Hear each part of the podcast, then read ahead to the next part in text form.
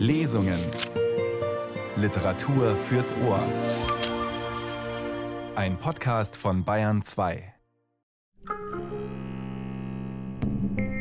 Einmal mehr sind wir im gebirgigten Westfalen unterwegs, in einer rauen und brutalen Welt, geschildert in Annette von Droste-Hülshoffs Novelle Die Judenbucher. Willkommen zur Lesung, sagt Nils Beindker. Die Erzählung, 1842 entstanden, führt in eine waldreiche Berglandschaft und in eine sozial prekäre dörfliche Welt, bestimmt durch Armut, Alkoholismus und Kriminalität. Es gibt Holzfällerbanden und es gibt einen Mord. Der Oberförster wird heimtückisch umgebracht, das Verbrechen aber nie aufgeklärt.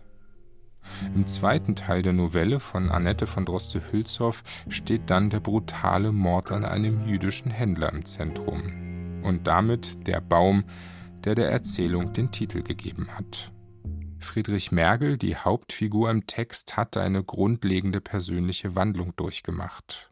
Aufgewachsen als Kind eines Trinkers, schien es, als habe er für sich einen guten Weg gefunden. Doch er wird zunehmend eitel und lässt sich immer mehr gehen. An dieser Lebenswende setzt die heutige Lesung im Rahmen des ARD Radiofestivals ein. Tatja Seibt liest aus Die Judenbucher von Annette von Droste-Hülshoff. Diese unglückliche Wendung seines Charakters war indessen das Werk mehrerer Jahre, in denen man bemerkte, dass Margret immer stiller über ihren Sohn ward und allmählich in einen Zustand der Verkommenheit versank, den man früher bei ihr für unmöglich gehalten hätte. Sie wurde scheu, saumselig, sogar unordentlich, und manche meinten, ihr Kopf habe gelitten. Friedrich war desto lauter. Er versäumte keine Kirchweih oder Hochzeit, und da ein sehr empfindliches Ehrgefühl ihn die geheime Missbilligung mancher nicht übersehen ließ, war er gleichsam immer unter Waffen, der öffentlichen Meinung nicht sowohl Trotz zu bieten, als sie den Weg zu leiten, der ihm gefiel. Er war äußerlich ordentlich, nüchtern, anscheinend treuherzig, aber listig, prahlerisch und oft roh, ein Mensch, an dem niemand Freude haben konnte, am wenigsten seine Mutter, und der dennoch durch seine gefürchtete Kühnheit und noch mehr gefürchtete Tücke ein gewisses Übergewicht im Dorf erlangt hatte – das umso mehr anerkannt wurde, je mehr man sich bewusst war, ihn nicht zu kennen und nicht berechnen zu können, wessen er am Ende fähig sei. Nur ein Bursch im Dorfe, Wilhelm Hülsmeier, wagte im Bewusstsein seiner Kraft und guter Verhältnisse ihm die Spitze zu bieten. Und da er gewandter in Worten war als Friedrich und immer, wenn der Stachel saß, einen Scherz daraus zu machen wusste, so war dies der einzige, mit dem Friedrich ungern zusammentraf. Vier Jahre waren verflossen. Es war im Oktober. Der milde Herbst von 1760, der alle Scheunen mit Korn und alle Keller mit Wein füllte, hatte seinen Reichtum auch über diesen Erdwinkel strömen lassen. Und man sah mehr Betrunkene, hörte von mehr Schlägereien und dummen Streichen als je. Überall gab's Lustbarkeiten. Der blaue Montag kam in Aufnahme. Und wer ein paar Taler erübrigt hatte, wollte gleich eine Frau dazu – die ihm heute essen und morgen hungern helfen könne. Da gab es im Dorfe eine tüchtige, solide Hochzeit. Und die Gäste durften mehr erwarten als eine verstimmte Geige, ein Glas Brandwein und was sie an guter Laune selber mitbrachten. Seit früh war alles auf den Beinen. Vor jeder Tür wurden Kleider gelüftet, und B glich den ganzen Tag einer Trödelbude. Da viele Auswärtige erwartet wurden, wollte jeder gern die Ehre des Dorfes oben halten. Es war sieben Uhr abends und alles in vollem Gange. Jubel und Gelächter an allen Enden, die niedern Stuben zum Ersticken angefüllt mit blauen, roten und gelben Gestalten, gleich Pfandstellen, in denen eine zu große Herde eingepfercht ist. Auf der Tenne ward getanzt. Das heißt, wer zwei Fuß Raum erobert hatte, drehte sich darauf immer rundum und suchte durch Jauchzen zu ersetzen, was an Bewegung fehlte. Das Orchester war glänzend die erste Geige als anerkannte Künstlerin prädominierend, die zweite und eine große Bassviole mit drei Seiten von Dilettanten ad libitum gestrichen. Brandwein und Kaffee im Überfluss, alle Gäste von Schweiß triefend. Kurz, es war ein köstliches Fest. Friedrich stolzierte umher wie ein Hahn im neuen himmelblauen Rock und machte sein Recht als erster Elegant geltend. Als auch die Gutsherrschaft anlangte, saß er gerade hinter der Bassgeige und strich die tiefste Seite mit großer Kraft und vielem Anstand. Johannes, rief er gebieterisch, und heran trat sein Schützling von dem Tanzplatze, wo er auch seine ungelenken Beine zu schlenkern und einst zu jauchzen versucht hatte. Friedrich reichte ihm den Bogen, gab durch eine stolze Kopfbewegung seinen Willen zu erkennen und trat zu den Tanzenden. Nun lustig, Musikanten, den Papen van Istrup. Der beliebte Tanz ward gespielt und Friedrich machte Sätze vor den Augen seiner Herrschaft, dass die Kühe an der Tenne die Hörner zurückzogen und Kettengeklirr und Gebrumm an ihren Ständern herlief. Fußhoch über die anderen tauchte sein blonder Kopf auf und nieder, wie ein Hecht, der sich im Wasser überschlägt. An allen Enden schrien Mädchen auf, denen er zum Zeichen der Huldigung mit einer raschen Kopfbewegung sein langes Flachshaar ins Gesicht schleuderte. Jetzt ist es gut, sagte er endlich und trat schweißtriefend an den Kredenztisch. In diesem Augenblick erhob sich ein Getümmel am Ende der Tenne. Geschrei, Schelten, Gelächter, alles durcheinander. Butterdieb, Butterdieb, riefen ein paar Kinder, und heran drängte sich, oder vielmehr ward geschoben, Johannes Niemand, den Kopf zwischen die Schultern ziehend und mit aller Macht nach dem Ausgange strebend. Was ist's? Was habt ihr mit unserem Johannes? rief Friedrich gebieterisch. Das sollt ihr früh genug gewahr werden, keuchte ein altes Weib mit der Küchenschürze und einem Wischhader in der Hand. Schande. Johannes, der arme Teufel, dem zu Hause das Schlechteste gut genug sein musste, hatte versucht, sich ein halbes Pfündchen Butter für die kommende Dürre zu sichern und, ohne daran zu denken, dass er es sauber in sein Schnupftuch gewickelt, in der Tasche geborgen, war er ans Küchenfeuer getreten, und nun rann das Fett schmählich die Rockschöße entlang. Allgemeiner Aufruhr. Die Mädchen sprangen zurück aus Furcht, sich zu beschmutzen, oder stießen den Delinquenten vorwärts andere machten Platz, sowohl aus Mitleid als Vorsicht. Aber Friedrich trat vor. Lumpenhund! rief er. Ein paar derbe Maulschellen trafen den geduldigen Schützling. Dann stieß er ihn an die Tür und gab ihm einen tüchtigen Fußtritt mit auf den Weg. Er kehrte niedergeschlagen zurück. Seine Würde war verletzt.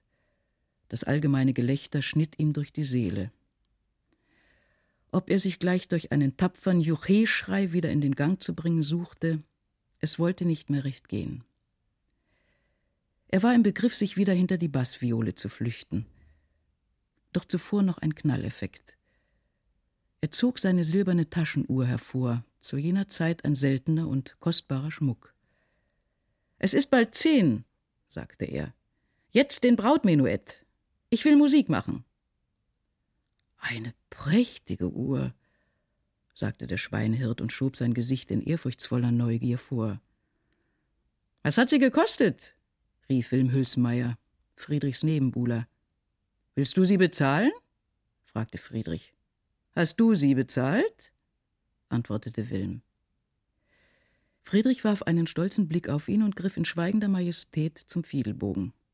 Nun, nun, sagte Hülsmeier, dergleichen hat man schon erlebt.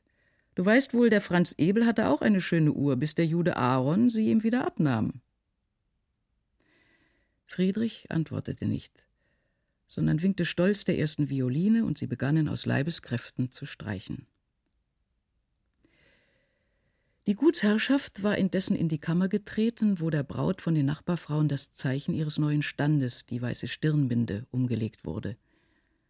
Das junge Blut weinte sehr, teils weil es die Sitte so wollte, teils aus wahrer Beklemmung. Sie sollte einem verworrenen Haushalt vorstehen, unter den Augen eines mürrischen alten Mannes, den sie noch obendrein lieben sollte. Er stand neben ihr, durchaus nicht wie der Bräutigam des hohen Liedes, der in die Kammer tritt wie die Morgensonne. Du hast nun genug geweint, sagte er verdrießlich. Bedenk, du bist es nicht, die mich glücklich macht, ich mache dich glücklich. Sie sah demütig zu ihm auf und schien zu fühlen, dass er recht habe. Das Geschäft war beendigt. Die junge Frau hatte ihrem Manne zugetrunken, Junge Spaßvögel hatten durch den Dreifuß geschaut, ob die Binde gerade sitze, und man drängte sich wieder der Tenne zu, von wo unauslöschliches Gelächter und Lärm herüberschallte. Friedrich war nicht mehr dort. Eine große, unerträgliche Schmach hatte ihn getroffen, da der Jude Aaron, ein schlechter und gelegentlicher Althändler aus dem nächsten Städtchen, plötzlich erschienen war und nach einem kurzen, unbefriedigenden Zwiegespräch ihn laut vor allen Leuten um den Betrag von zehn Talern für eine schon um Ostern gelieferte Uhr gemahnt hatte. Friedrich war wie vernichtet fortgegangen und der Jude ihm gefolgt, immer schreiend Oh, weh mir, warum habe ich nicht gehört auf vernünftige Leute? Haben Sie mir nicht hundertmal gesagt, ihr hättet all euer Gut am Leibe und kein Brot im Schranke? Die Tenne tobte von Gelächter. Manche hatten sich auf den Hof nachgedrängt. Packt den Juden, wiegt ihn gegen ein Schwein, riefen einige. Andere waren ernst geworden. Der Friedrich sah so blass aus wie ein Tuch, sagte eine alte Frau. Und die Menge teilte sich, wie der Wagen des Gutsherrn in den Hof lenkte. Herr von S. war auf dem Heimwege verstimmt. Die jedesmalige Folge, wenn der Wunsch, seine Popularität aufrecht zu erhalten, ihn bewog, solchen Festen beizuwohnen. Er sah schweigend aus dem Wagen. Was sind denn das für ein paar Figuren? Er deutete auf zwei dunkle Gestalten, die vor dem Wagen rannten wie Strauße. Nun schlüpften sie ins Schloss. Auch ein paar selige Schweine aus unserem eigenen Stall, seufzte Herr von S. Zu Hause angekommen fand er die Hausflur vom ganzen Dienstpersonal eingenommen, das zwei Kleinknechte umstand, welche sich blass und atemlos auf der Stiege niedergelassen hatten. Sie behaupteten, von des alten Mergels Geist verfolgt worden zu sein, als sie durchs Brederholz heimkehrten.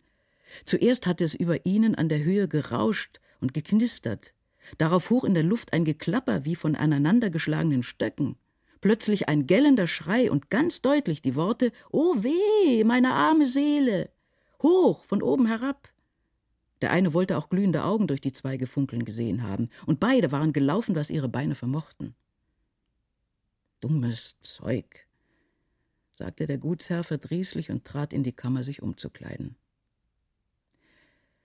Am anderen Morgen wollte die Fontäne im Garten nicht springen, und es fand sich, dass jemand eine Röhre verrückt hatte, augenscheinlich um nach dem Kopfe eines vor vielen Jahren hier verscharrten Pferdegrippes zu suchen, der für ein bewährtes Mittel wider allen Hexen und Geisterspuk gilt. Hm, sagte der Gutsherr, was die Schelme nicht stehlen, das verderben die Narren. Drei Tage später tobte ein furchtbarer Sturm. Es war Mitternacht, aber alles im Schlosse außer dem Bett. Der Gutsherr stand am Fenster und sah besorgt ins Dunkle nach seinen Feldern hinüber. An den Scheiben flogen Blätter und Zweige her. Mitunter fuhr ein Ziegel hinab und schmetterte auf das Pflaster des Hofes. Furchtbares Wetter, sagte Herr von S. Seine Frau sah ängstlich aus. Ist das Feuer auch gewiss gut verwahrt? sagte sie. Gretchen, sieh noch einmal nach, gieß es lieber ganz aus. Kommt, wir wollen das Evangelium Johannes beten. Alles kniete nieder und die Hausfrau begann Im Anfang war das Wort, und das Wort war bei Gott, und Gott war das Wort. Ein furchtbarer Donnerschlag. Alle fuhren zusammen. Dann furchtbares Geschrei und Getümmel die Treppe heran. Um Gottes Willen, brennt es? Rief Frau von S. und sank mit dem Gesichte auf den Stuhl. Die Türe ward aufgerissen und herein stürzte die Frau des Juden Aaron, bleich wie der Tod, das Haar wild um den Kopf, von Regen triefend. Sie warf sich vor dem Gutsherrn auf die Knie. Gerechtigkeit! rief sie. Gerechtigkeit! Mein Mann ist erschlagen! und sank ohnmächtig zusammen. Es war nur zu wahr, und die nachfolgende Untersuchung bewies, dass der Jude Aaron durch einen Schlag an die Schläfe mit einem stumpfen Instrumente, wahrscheinlich einem Stabe, sein Leben verloren hatte. Durch einen einzigen Schlag. An der linken Schläfe war der blaue Fleck, sonst keine Verletzung zu finden. Die Aussagen der Jüdin und ihres Knechtes Samuel lauteten so Aaron war vor drei Tagen am Nachmittage ausgegangen, um Vieh zu kaufen und hatte dabei gesagt, er werde wohl über Nacht ausbleiben, da noch einige böse Schuldner in B und S zu mahnen seien. In diesem Falle werde er in B beim Schlechter Salomon übernachten. Als er am folgenden Tage nicht heimkehrte, war seine Frau sehr besorgt geworden und hatte sich endlich heute um drei nachmittags in Begleitung ihres Knechtes und des großen Schlächterhundes auf den Weg gemacht. Beim Juden Salomon wusste man nichts von Aaron. Er war gar nicht da gewesen.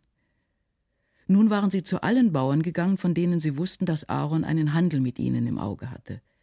Nur zwei hatten ihn gesehen, und zwar an demselben Tage, an welchem er ausgegangen. Es war darüber sehr spät geworden. Die große Angst trieb das Weib nach Hause, wo sie ihren Mann wiederzufinden eine schwache Hoffnung nährte. So waren sie im Brederholz vom Gewitter überfallen worden und hatten unter einer großen, am Berghange stehenden Buche Schutz gesucht. Der Hund hatte unterdessen auf eine auffallende Weise umhergestöbert und sich endlich, trotz allem Locken, im Walde verlaufen. Mit einem Male sieht die Frau beim Leuchten des Blitzes etwas Weißes neben sich im Moose. Es ist der Stab ihres Mannes. Und fast im selben Augenblicke bricht der Hund durchs Gebüsch und trägt etwas im Maule. Es ist der Schuh ihres Mannes. Nicht lange, so ist in einem mit dürrem Laube gefüllten Graben der Leichnam des Juden gefunden. Dies war die Angabe des Knechtes, von der Frau nur im Allgemeinen unterstützt. Ihre übergroße Spannung hatte nachgelassen und sie schien jetzt halb verwirrt oder vielmehr stumpfsinnig. Aug um Auge, Zahn um Zahn. Dies waren die einzigen Worte, die sie zuweilen hervorstieß. In derselben Nacht noch wurden die Schützen aufgeboten, um Friedrich zu verhaften. Der Anklage bedurfte es nicht, da Herr von S. selbst Zeuge eines Auftritts gewesen war, der den dringendsten Verdacht auf ihn werfen musste. Zudem die Gespenstergeschichte von jenem Abende, das Aneinanderschlagen der Stäbe im Brederholz, der Schrei aus der Höhe. Da der Amtsschreiber gerade abwesend war, so betrieb Herr von S. selbst alles rascher, als sonst geschehen wäre. Dennoch begann die Dämmerung bereits anzubrechen, bevor die Schützen, so geräuschlos wie möglich, das Haus der armen Margret umstellt hatten. Der Gutsherr selber pochte an.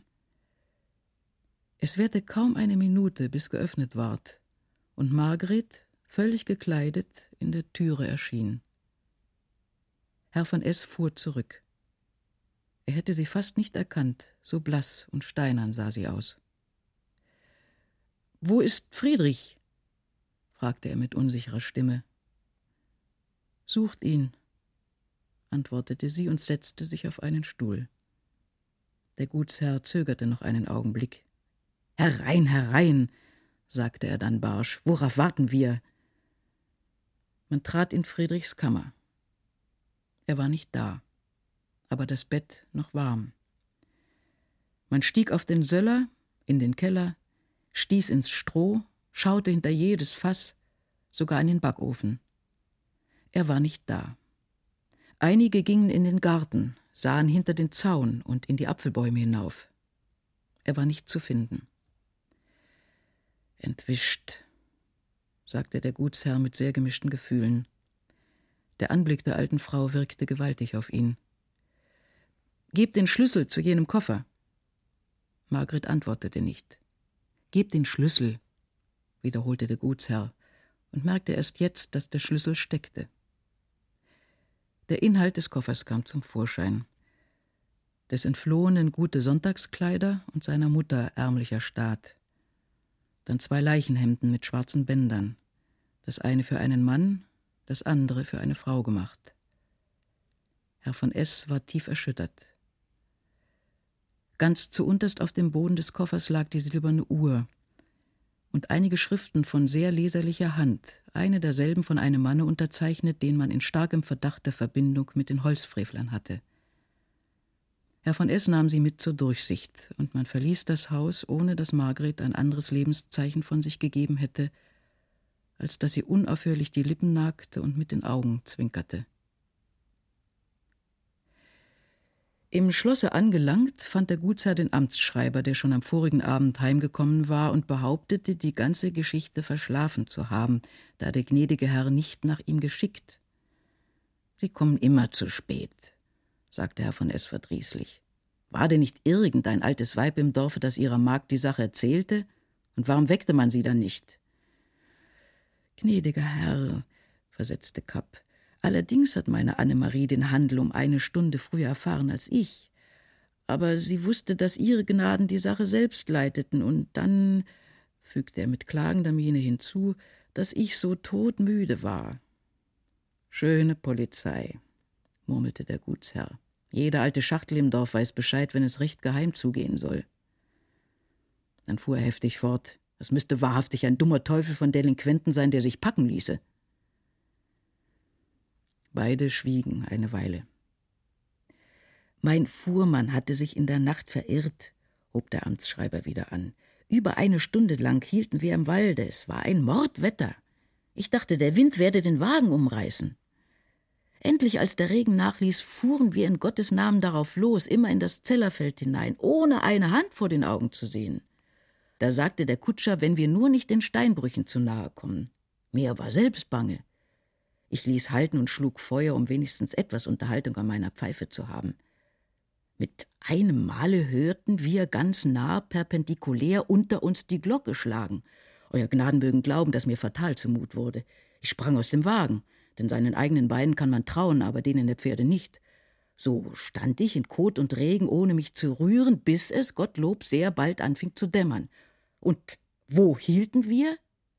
Dicht an der Herser Tiefe und den Turm von Herse gerade unter uns. Wären wir noch zwanzig Schritt weiter gefahren, wir wären alle Kinder des Todes gewesen. Das war in der Tat kein Spaß, versetzte der Gutsherr, halb versöhnt. Er hatte unterdessen die mitgenommenen Papiere durchgesehen. Es waren Mahnbriefe um geliehene Gelder, die meisten von Wucherern. Ich hätte nicht gedacht, murmelte er, dass die Mergels so tief drin steckten. Ja, und dass es so an den Tag kommen muss, versetzte Kapp. Das wird kein kleiner Ärger für Frau Margret sein. Ach Gott, die denkt jetzt daran nicht. Mit diesen Worten stand der Gutsherr auf und verließ das Zimmer, um mit Herrn Kapp die gerichtliche Leichenschau vorzunehmen. Die Untersuchung war kurz, gewaltsamer Tod erwiesen, der vermutliche Täter entflohen, die Anzeigen gegen ihn zwar gravierend, doch ohne persönliches Geständnis nicht beweisend, seine Flucht allerdings sehr verdächtig. So musste die gerichtliche Verhandlung ohne genügenden Erfolg geschlossen werden. Die Juden der Umgegend hatten großen Anteil gezeigt. Das Haus der Witwe ward nie leer von Jammernden und Ratenden. Seit Menschengedenken waren nicht so viele Juden beisammen in L gesehen worden. Durch den Mord ihres Glaubensgenossen aufs äußerste erbittert, hatten sie weder Mühe noch Geld gespart, dem Täter auf die Spur zu kommen. Man weiß sogar, dass einer derselben, gemeinhin der Wucher Joel genannt, einem seiner Kunden, der ihm mehrere Hunderte schuldete und den er für einen besonders listigen Kerl hielt, Erlass der ganzen Summe angeboten hatte, falls er ihm zur Verhaftung des Mergel verhelfen wolle denn der Glaube war allgemein unter den Juden, dass der Täter nur mit guter Beihilfe entwischt und wahrscheinlich noch in der Umgegend sei. Als dennoch alles nichts half und die gerichtliche Verhandlung für beendet erklärt worden war, erschien am nächsten Morgen eine Anzahl der angesehensten Israeliten im Schlosse, um dem gnädigen Herrn einen Handel anzutragen. Der Gegenstand war die Buche, unter der Aarons Stab gefunden und wo der Mord wahrscheinlich verübt worden war. Wollt ihr sie fällen? So mitten im vollen Laube? fragte der Gutsherr. Nein, Ihro Gnaden, sie muss stehen bleiben im Winter und Sommer, solange ein Span daran ist. Aber wenn ich nun den Wald hauen lasse, so schadet es dem jungen Aufschlag.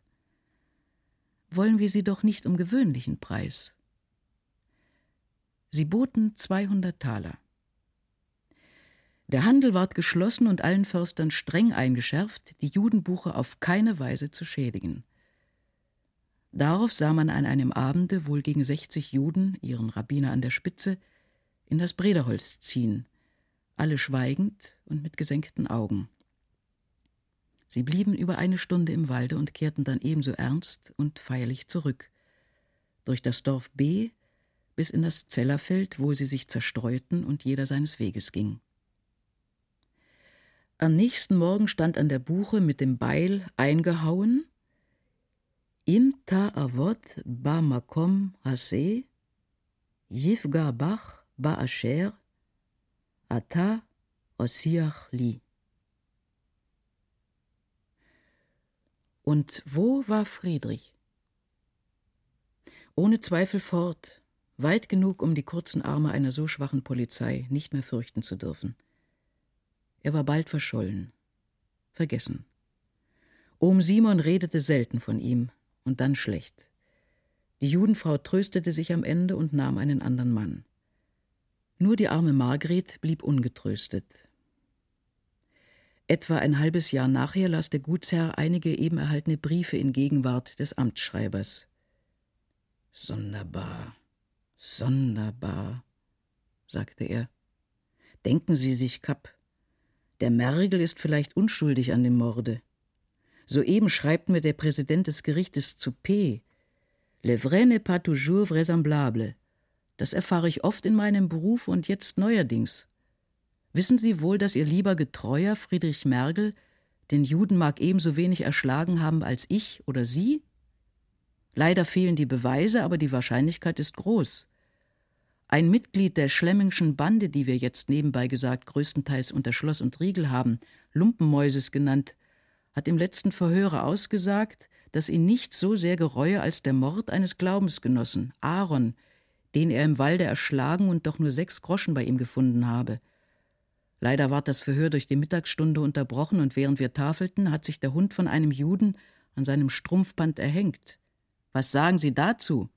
Aaron ist zwar ein verbreiteter Name und so weiter und so weiter. Was sagen Sie dazu? wiederholte der Gutsherr. Und weshalb wäre der Esel von einem Burschen denn gelaufen? Der Amtsschreiber dachte nach. Nun, vielleicht der Holzfrevel wegen, mit denen wir ja gerade in Untersuchung waren. Heißt es nicht, der Böse läuft vor seinem eigenen Schatten? Mergels Gewissen war schmutzig genug, auch ohne diesen Flecken. Dabei beruhigte man sich. Friedrich war hin, verschwunden, und Johannes Niemand, der arme, unbeachtete Johannes, am gleichen Tage mit ihm. Eine schöne, lange Zeit war verflossen, 28 Jahre, fast die Hälfte eines Menschenlebens. Der Gutsherr war sehr alt und grau geworden sein gutmütiger Gehülfe Kapp längst begraben. Menschen, Tiere und Pflanzen waren entstanden, gereift, vergangen. Nur Schloss B sah immer gleich grau und vornehm auf die Hütten herab, die wie alte hektische Leute immer fallen zu wollen schienen und immer standen. Es war am Vorabende des Weihnachtsfestes, den 24. Dezember 1788. Tiefer Schnee lag in den Hohlwegen, wohl an zwölf Fuß hoch, und eine durchdringende Frostluft machte die Fensterscheiben in der geheizten Stube gefrieren. Mitternacht war nahe. Dennoch flimmerten überall matte Lichtchen aus den Schneehügeln, und in jedem Hause lagen die Einwohner auf den Knien, um den Eintritt des heiligen Christfestes mit Gebet zu erwarten, wie dies in katholischen Ländern Sitte ist oder wenigstens damals allgemein war. Da bewegte sich von der Breder Höhe herab eine Gestalt langsam gegen das Dorf. Der Wanderer schien sehr matt oder krank. Er stöhnte schwer und schleppte sich äußerst mühsam durch den Schnee. An der Mitte des Hanges stand er still, lehnte sich auf seinen Krückenstab und starrte unverwandt auf die Lichtpunkte.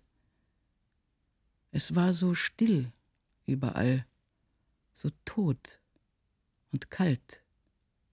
Man musste an Irrlichter auf Kirchhöfen denken. Nun schlug es zwölf im Turm.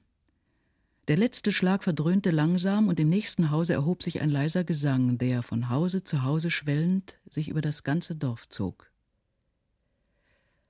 Ein Kindelein so löbelig ist uns geboren heute, von einer Jungfrau säuberlich, des freuen sich alle Leute. Und wär das Kindelein nicht geboren, so wären wir alle zusammen verloren. Das Heil ist unser aller. O du mein liebster Jesu Christ, der du als Mensch geboren bist, erlös uns von der Hölle. Der Mann am Hange war in die Knie gesunken und versuchte, mit zitternder Stimme einzufallen. Es ward nur ein lautes Schluchzen daraus, und schwere heiße Tropfen fielen in den Schnee. Die zweite Strophe begann. Er betete leise mit. Dann die dritte und vierte. Das Lied war geendigt und die Lichter in den Häusern begannen sich zu bewegen. Da richtete der Mann sich mühselig auf und schlich langsam hinab in das Dorf. An mehreren Häusern keuchte er vorüber. Dann stand er vor einem still und pochte leise an. Was ist denn das? sagte drinnen eine Frauenstimme. Die Türe klappert und der Wind geht doch nicht. Er pochte stärker. Um Gottes Willen, lasst einen halb erfrorenen Menschen ein, der aus der türkischen Sklaverei kommt. Geflüster in der Küche. Geht ins Wirtshaus, antwortete eine andere Stimme. Das fünfte Haus von hier. Um Gottes Barmherzigkeit willen, lasst mich ein. Ich habe kein Geld. Nach einigem Zögern ward die Tür geöffnet und ein Mann leuchtete mit der Lampe hinaus. Kommt nur herein, sagte er dann. Ihr werdet uns den Hals nicht abschneiden.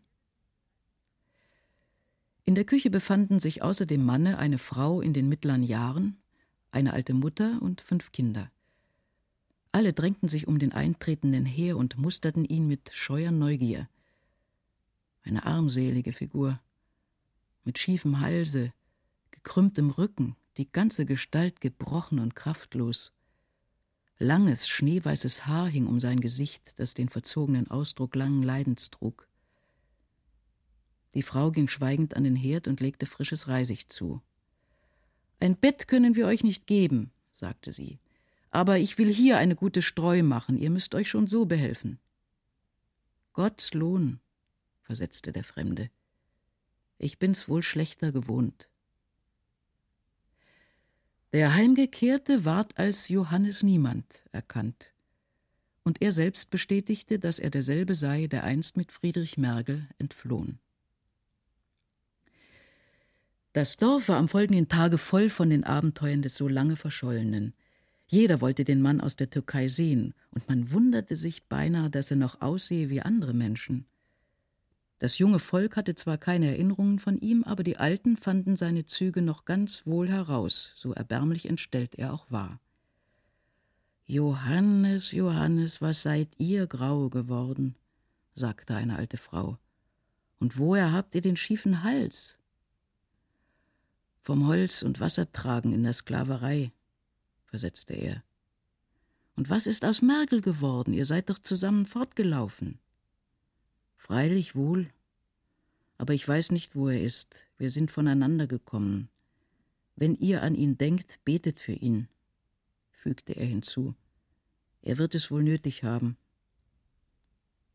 Man fragte ihn, warum Friedrich sich denn aus dem Staube gemacht, da er den Juden doch nicht erschlagen. Nicht? sagte Johannes und horchte gespannt auf als man ihm erzählte, was der Gutsherr geflissentlich verbreitet hatte, um den Fleck von Mergels Namen zu löschen. Also ganz umsonst, sagte er nachdenkend, ganz umsonst so viel ausgestanden. Er seufzte tief und fragte nun seinerseits nach manchem. Simon war lange tot aber zuvor noch ganz verarmt durch Prozesse und böse Schuldner, die er nicht gerichtlich belangen durfte, weil es, wie man sagte, zwischen ihnen keine reine Sache war. Er hatte zuletzt Bettelbrot gegessen und war in einem fremden Schuppen auf dem Stroh gestorben. Margret hatte länger gelebt, aber in völliger Geistesdumpfheit. Die Leute im Dorf waren es bald müde geworden, ihr beizustehen, da sie alles verkommen ließ, was man ihr gab wie es denn die Art der Menschen ist, gerade die Hilflosesten zu verlassen, solche, bei denen der Beistand nicht nachhaltig wirkt und die der Hilfe immer gleich bedürftig bleiben. Dennoch hatte sie nicht eigentlich Not gelitten. Die Gutsherrschaft sorgte sehr für sie. schickte ihr täglich das Essen und ließ ihr auch ärztliche Behandlung zukommen, als ihr kümmerlicher Zustand in völlige Abzehrung übergegangen war. In ihrem Hause wohnte jetzt der Sohn des ehemaligen Schweinehirten, der an jenem unglücklichen Abende Friedrichs Uhr so sehr bewundert hatte. Alles hin, alles tot, seufzte Johannes. Am Abend, als es dunkel geworden war und der Mond schien, sah man ihn im Schnee auf dem Kirchhofe umherhumpeln. Er betete bei keinem Grabe, ging auch an keines dicht hinan, aber auf einige schien er aus der Ferne starre Blicke zu heften. So fand ihn der Förster Brandes, der Sohn des Erschlagenen, den die Gutsherrschaft abgeschickt hatte, ihn ins Schloss zu holen. Beim Eintritt in das Wohnzimmer sah er scheu umher, wie vom Licht geblendet, und dann auf den Baron, der sehr zusammengefallen in seinem Lehnstuhl saß, aber noch immer mit den hellen Augen und dem roten Käppchen auf dem Kopfe, wie vor 28 Jahren. Neben ihm die gnädige Frau, auch alt, sehr alt geworden. Nun, Johannes, sagte der Gutsherr, erzähl mir einmal recht ordentlich von deinen Abenteuern. Aber, er musterte ihn durch die Brille, du bist ja erbärmlich mitgenommen in der Türkei. Johannes begann. Wie Mergel ihn nachts von der Herde abgerufen und gesagt, er müsse mit ihm fort. Aber warum lief der dumme Junge denn? Du weißt doch, dass er unschuldig war. Johannes sah vor sich nieder. Ich weiß nicht recht, mich dünkt, es war wegen Holzgeschichten. Simon hatte so allerlei Geschäfte. Mir sagte man nichts davon, aber ich glaube nicht, dass alles war, wie es sein sollte. Was hat denn Friedrich dir gesagt? Nichts, als dass wir laufen müssten. Sie wären hinter uns her. So liefen wir bis Herse. Da war es noch dunkel und wir versteckten uns hinter das große Kreuz am Kirchhofe, bis es etwas heller würde, weil wir uns vor den Steinbrüchen am Zellerfelde fürchteten. Und wie wir eine Weile gesessen hatten, hörten wir mit einem Male über uns Schnauben und Stampfen und sahen lange Feuerstrahlen in der Luft, gerade über dem Herser Kirchturm. Wir sprangen auf und liefen, was wir konnten, in Gottes Namen geradeaus, und wie es dämmerte, waren wir wirklich auf dem rechten Wege nach P. Johannes schien noch vor der Erinnerung zu schaudern, und der Gutsherr dachte an seinen seligen Kapp und dessen Abenteuer am Herser Hange. Sonderbar, lachte er, so nah wart ihr einander. Aber fahr fort, Johannes erzählte nun, wie sie glücklich durch P und über die Grenze gekommen. Von da an hatten sie sich als wandernde Handwerksburschen durchgebettelt bis Freiburg im Breisgau. Ich hatte meinen Brotsack bei mir, sagte er, und Friedrich ein Bündelchen. So glaubte man uns. In Freiburg hatten sie sich von den Österreichern anwerben lassen. Ihn hatte man nicht gewollt, aber Friedrich bestand darauf. So kam er unter den Train. Den Winter über blieben wir in Freiburg, fuhr er fort, und es ging uns ziemlich gut. Mir auch, weil Friedrich mich oft erinnerte und mir half, wenn ich etwas verkehrt machte. Im Frühling mussten wir marschieren, nach Ungarn, und im Herbst ging der Krieg mit den Türken los. Ich kann nicht viel davon nachsagen, denn ich wurde gleich in der ersten Affäre gefangen und bin seitdem 26 Jahre in der türkischen Sklaverei gewesen. Gott im Himmel, das ist doch schrecklich, sagte Frau von S. Schlimm genug. Die Türken halten uns Christen nicht besser als Hunde.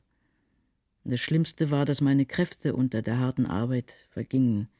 Ich ward auch älter und sollte noch immer tun wie vor Jahren. Er schwieg eine Weile. Ja, sagte er dann, es ging über Menschenkräfte und Menschengeduld. Ich hielt es auch nicht aus. Von da kam ich auf ein holländisches Schiff. Wie kamst du denn dahin? fragte der Gutsherr.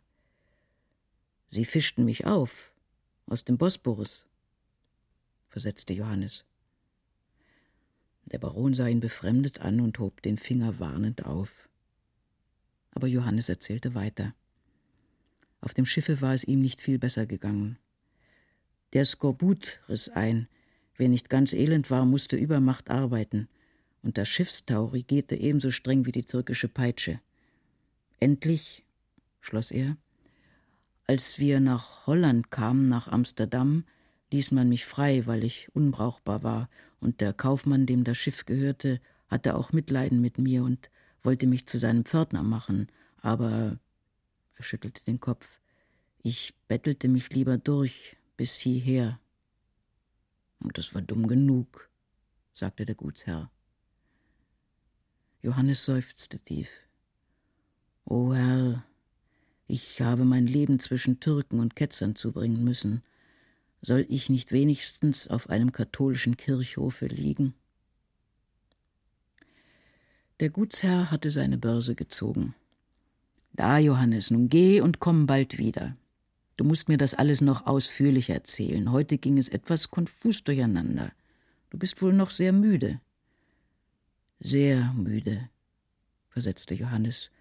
Und, er deutete auf seine Stirn, meine Gedanken sind zuweilen so kurios, ich kann nicht recht sagen, wie es so ist. Ich weiß schon, sagte der Baron, von alter Zeit her. Jetzt geh. Hülsmeis behalten dich wohl noch die Nacht über. Morgen komm wieder. Herr von S. hatte das innigste Mitleiden mit dem armen Schelm. Bis zum folgenden Tage war überlegt worden, wo man ihn einmieten könne. Essen sollte er täglich im Schlosse, und für Kleidung fand sich auch wohl Rat. Herr, sagte Johannes, ich kann auch noch wohl etwas tun, ich kann hölzerne Löffel machen, und ihr könnt mich auch als Boten schicken. Herr von S. schüttelte mitleidig den Kopf, das würde doch nicht sonderlich ausfallen. O doch, Herr, wenn ich erst im Gange bin, es geht nicht schnell, aber hin komme ich doch, und es wird mir auch nicht so sauer, wie man denken sollte. Nun, sagte der Baron zweifelnd, willst du es versuchen? Hier ist ein Brief nach P. Es hat keine sonderliche Eile. Am folgenden Tage bezog Johannes sein Kämmerchen bei einer Witwe im Dorfe. Er schnitzelte Löffel, aß auf dem Schlosse und machte Botengänge für den gnädigen Herrn. Im Ganzen ging's ihm leidlich. Die Herrschaft war sehr gütig, und Herr von S. unterhielt sich oft lange mit ihm über die Türkei, den österreichischen Dienst und die See. Der Johannes könnte viel erzählen, sagte er zu seiner Frau, wenn er nicht so grundeinfältig wäre mehr tiefsinnig als einfältig, versetzte sie. Ich fürchte immer, er schnappt noch über. Ei bewahre, antwortete der Baron. Er war sein Leben lang ein Simpel. Simple Leute werden nie verrückt. Nach einiger Zeit blieb Johannes auf einem Bodengange über Gebühr lange aus. Die gute Frau von S. war sehr besorgt um ihn und wollte schon Leute aussenden, als man ihn die Treppe heraufstelzen hörte. Du bist lange ausgeblieben, Johannes, sagte sie. Ich dachte schon, du hättest dich im Brederholz verirrt. Ich bin durch den Föhrengrund gegangen. Das ist ja ein weiter Umweg. Warum gingst du nicht durchs Brederholz? Er sah trübe zu ihr auf. Die Leute sagten mir, der Wald sei gefällt und jetzt seien so viel Kreuz- und Querwege darin, da fürchtete ich, nicht wieder hinauszukommen. Ich werde alt und duselig, fügte er langsam hinzu.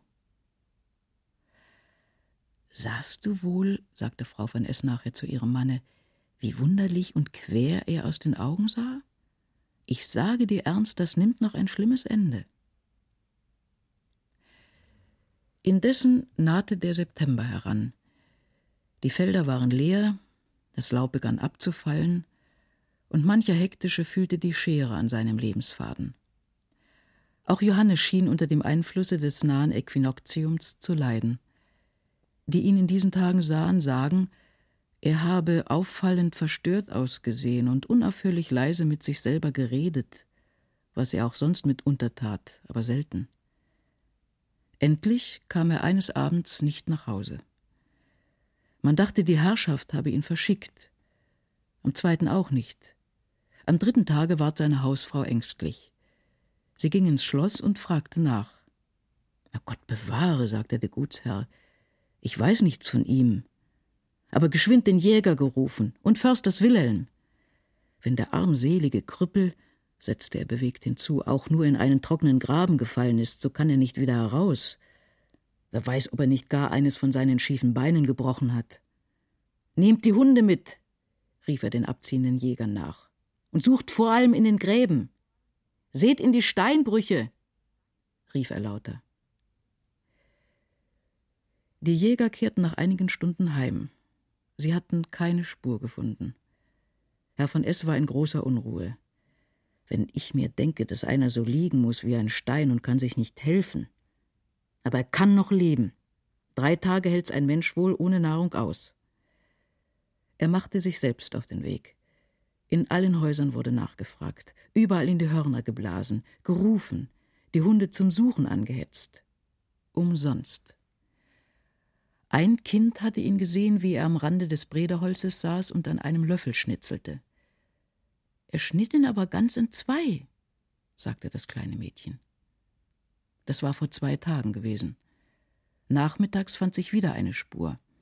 Abermals ein Kind, das ihn an der anderen Seite des Waldes bemerkt hatte, wo er im Gebüsch gesessen, das Gesicht auf den Knien, als ob er schliefe. Das war noch am vorigen Tage. Es schien, er hatte sich immer um das Brederholz herumgetrieben. Wenn nur das verdammte Buschwerk nicht so dicht wäre, da kann keine Seele hindurch, sagte der Gutsherr. Man trieb die Hunde in den jungen Schlag. Man blies und hallote und kehrte endlich missvergnügt heim, als man sich überzeugt, dass die Tiere den ganzen Wald abgesucht hatten. Lasst nicht nach, lasst nicht nach, bat Frau von S. Besser ein paar Schritte umsonst, als dass etwas versäumt wird. Der Baron war fast ebenso beängstigt wie sie. Seine Unruhe trieb ihn sogar nach Johannes Wohnung, obwohl er sicher war, ihn dort nicht zu finden.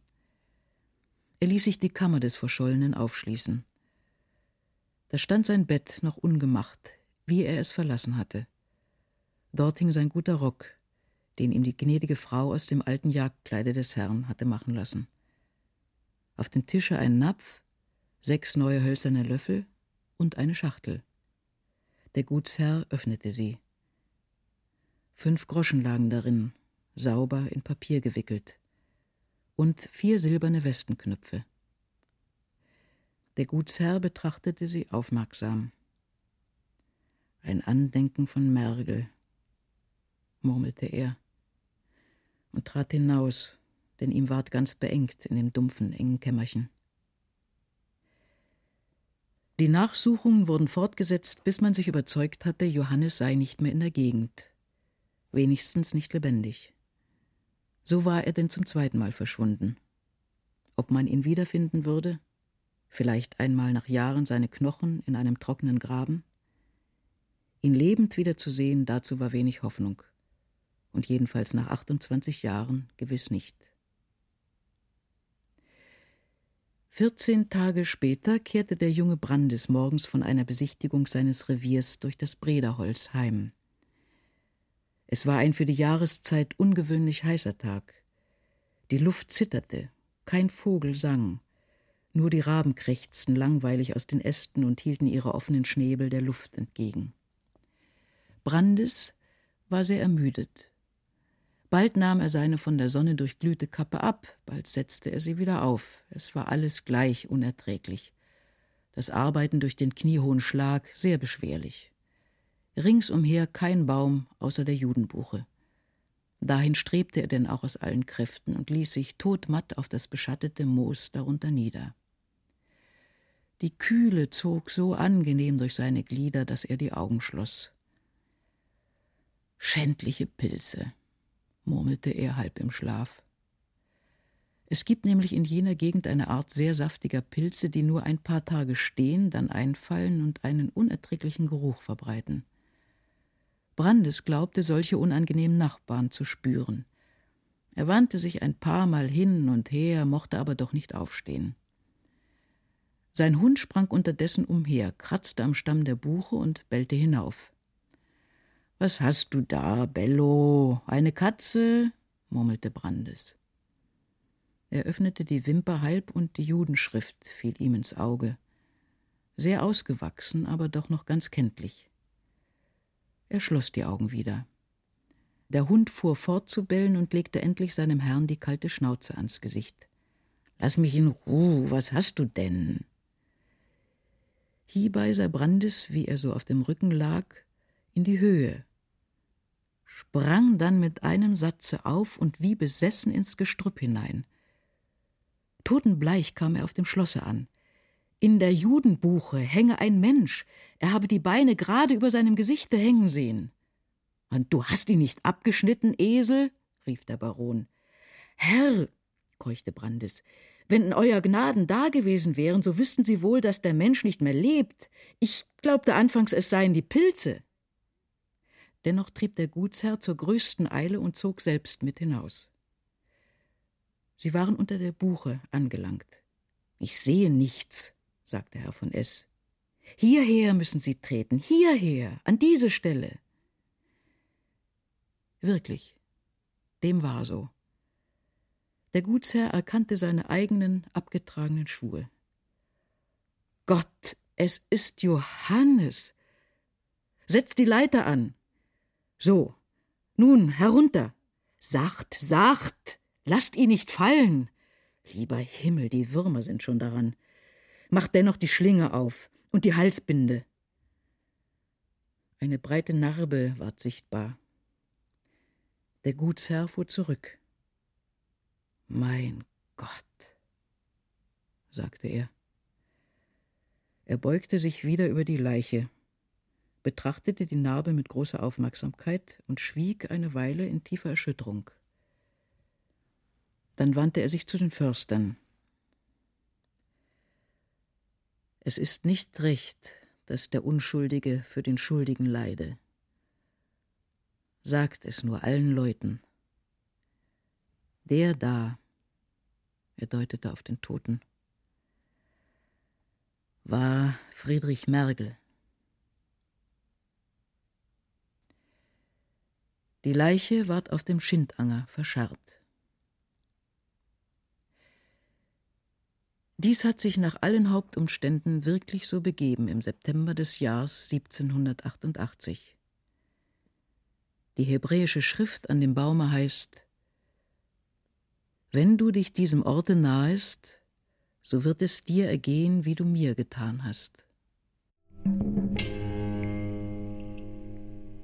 Annette von Droste-Hülshoff, Die Judenbucher, gelesen von Tatja Seibt eine Produktion des Norddeutschen Rundfunks aus dem Jahr 1996. Alle Folgen dieser und der anderen Lesungen des ARD Radiofestivals finden Sie als Download unter ardradiofestival.de und in der ARD Audiothek. In der kommenden Woche hören wir hier Dostojewskis Erzählung Die fremde Frau und der Mann unter dem Bett. Nils Beindker verabschiedet sich am Mikrofon. Eine gute Zeit.